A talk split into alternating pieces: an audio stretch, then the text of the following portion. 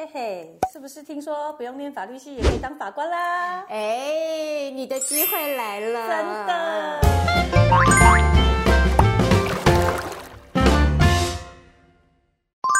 这是聊天吧，我们聊天吧，各位观众，我是徐信仪。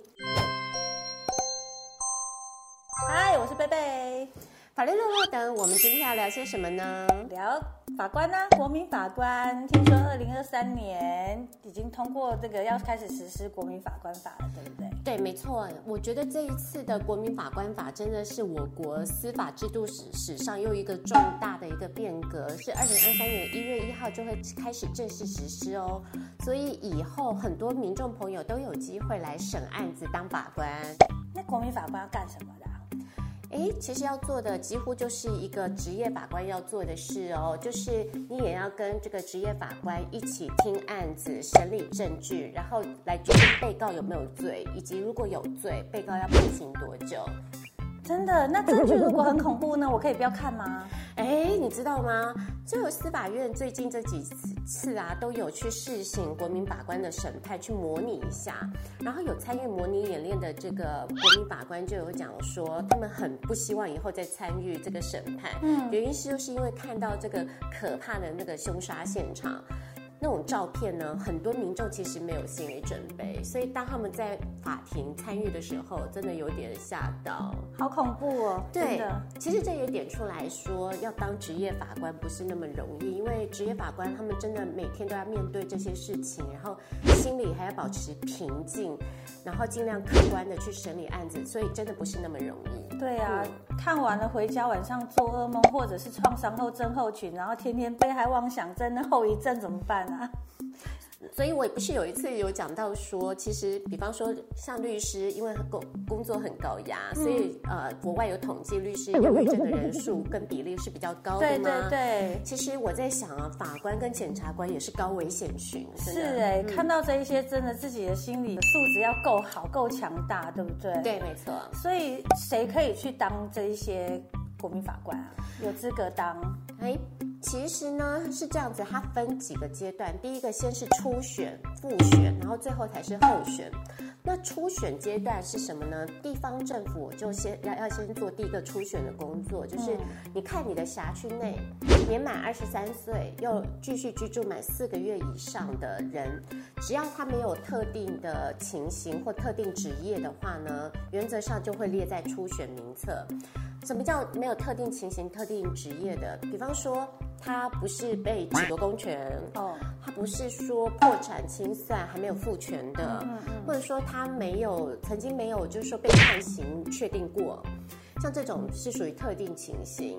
那还有一种是特定职业，比方说你是总统、副总统、民意代表啦、政府机关首长、军人、警察、司法官，甚至是我们律师、检察官这样子。你也不能当国民法官，要把这些情况排除，然后被这个地方政府初选出来，再初选名册，然后初选名册交给这个法院，法院会再审核一次，对不对？那这就是一个复选名册。复选名册呢，你如果你在复选名册上面，你就会收到法院的通知书哦法院等于是通知你有资格未来成为候选的国民法官。那我如果已经有资格当法官了，我就一定要去当吗？其实也不是啦，因为其实法律还是有考量到说有些人是有困难的嘛。嗯，所以像什么情况你是可以拒绝去当候选的国民法官呢？比方说你是年满七十岁，嗯，或者说你是学校的老师或学生。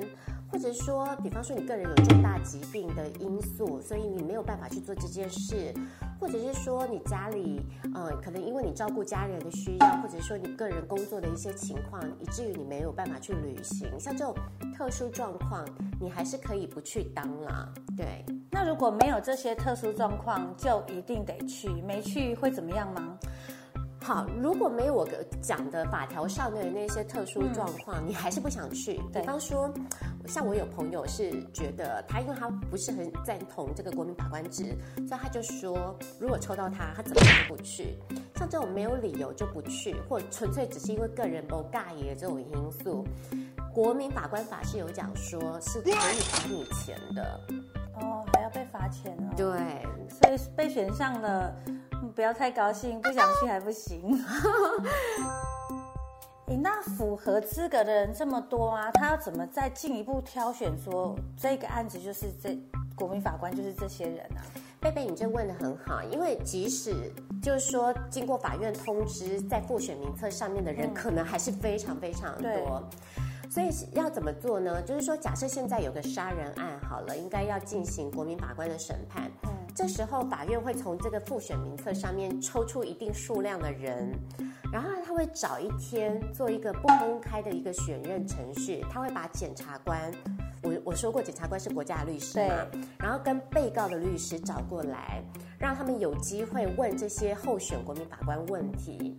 然后这样子，检察官呢跟被告的律师，他们可以申请排除某些候选国民法官。如果他们觉得有一些个人的抗 n 不管有没有理由，他们可以申请排除某些人。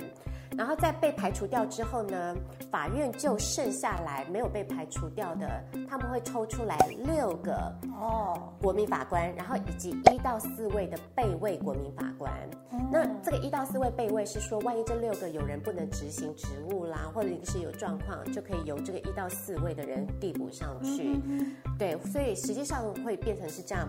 那我们刚才说那个会找一天把这个检察官跟被告律师找来，让他们有机会问。这些候选国民法官问题，这就有点像是我们电影上面看到，好像在选陪审团的那个过程，有点类似，就是这样的概念，当然有点不太一样啊。对，好，那所有的案子都会有国民法官吗？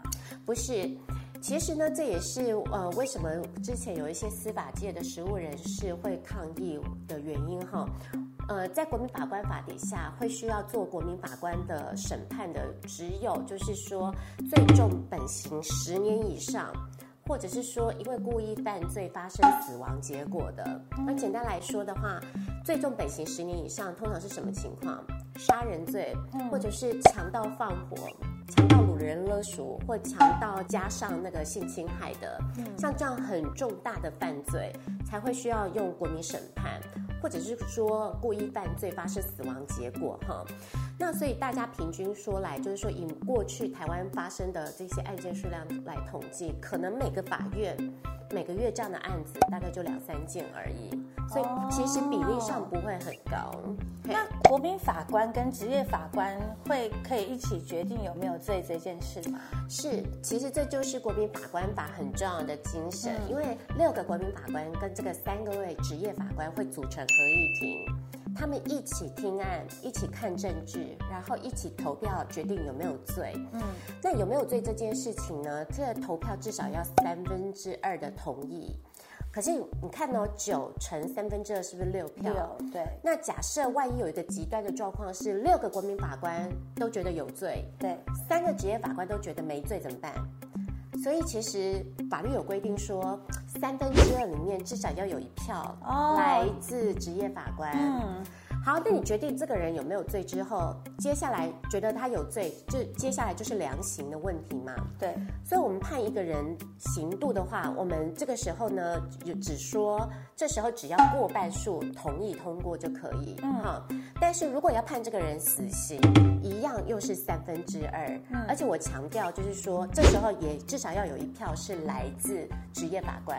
哦，他是用这样的一个方法来达到一个等等于是相互的一个平衡。很制衡的一个作用，嘿，好哦。今天我们对国民法官真的有进一步的了解，虽然他还没有正式上路，但是有一点点这样的概念呢，就让我们之后有一点点心理准备，对不对？不要说当自己被选上的时候都不知道该怎么办，或者是鸵鸟心态，觉得不想去会被罚钱哦。对，那其实我觉得这次实施国民法官法哈，其实有人是支持的，但是也有一些民间的声音是觉得反对，因为他们认为应该要实行像美国那样的陪审制。可是我我是觉得，不管是陪审制也好，还是我们的国民法官法。重点是我们国民本身对于司法的认识要提升，这样子，对你不管实施陪审制或实施国民法官法才有意义。对，所以我觉得接下来这几年，在国民法官法正式上路之前，真的就是真的各各个机关啊，或者学校啦，各个环节，真的都是要去加强宣导，提升大家对法律的认识。好，那我们今天律师聊天吧简单介绍了一下国民法官法，然后希望今天的你会觉得有收获。如果你喜欢今天的内容的话，请记得订阅、按赞、分享，并且开启小铃铛。还想知道什么法律议题的，欢迎留言跟我说。我们律师聊天吧，下一集见，拜拜。